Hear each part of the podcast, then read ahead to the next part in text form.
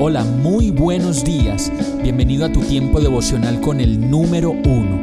Qué alegría saludarte con la certeza de que Dios está obrando en tu vida su perfecta y buena voluntad, ya sea porque estás aprendiendo de un momento difícil o porque estás disfrutando de su amor a plenitud con paz y tranquilidad.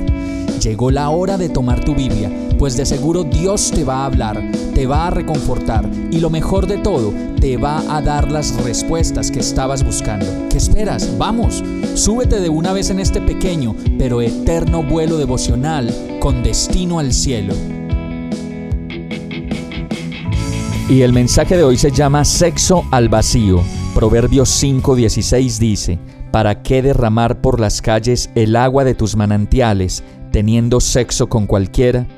En la vida podemos dar muchos saltos al vacío y una y otra vez embarrarla en muchas cosas, pues cada vez que nos equivocamos resultamos haciendo como saltos al vacío y nos damos cuenta de que lo hicimos de nuevo porque los resultados de esas decisiones no traen nada nuevo para nosotros ni para quienes nos rodean.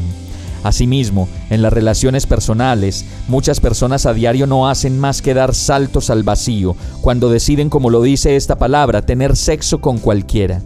Y la verdad es que muchos piensan que el título de prostitución solo le corresponde a aquellos que se paran en una esquina a esperar un cliente para ofrecer sus servicios, pero la verdad es que este título le corresponde a cualquiera, ya sea hombre o mujer, que se acuesta con muchas personas y como lo dice la palabra en otro verso, sin ni siquiera cobrar por lo hecho.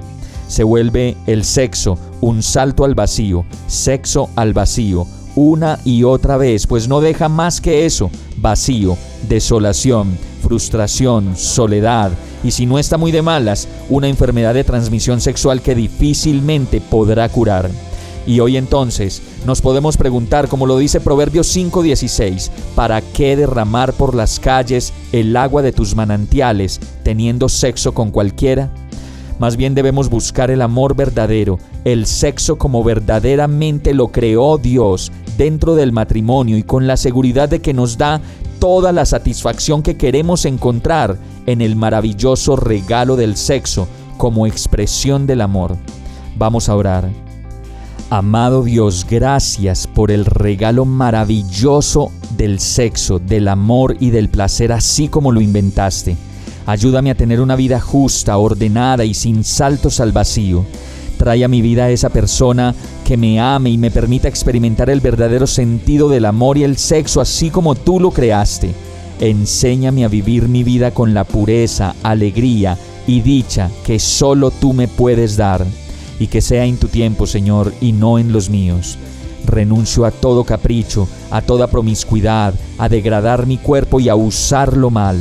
Enséñame a guardarme como hombre que soy o como la mujer que tú has creado y a darme el valor y el lugar que tú me has dado como tu Hijo, agradecido y confiado de que estás obrando tu perfecta voluntad en mi ser, oro a ti, en el nombre de Jesús. Amén. Hemos llegado al final de este tiempo con el número uno.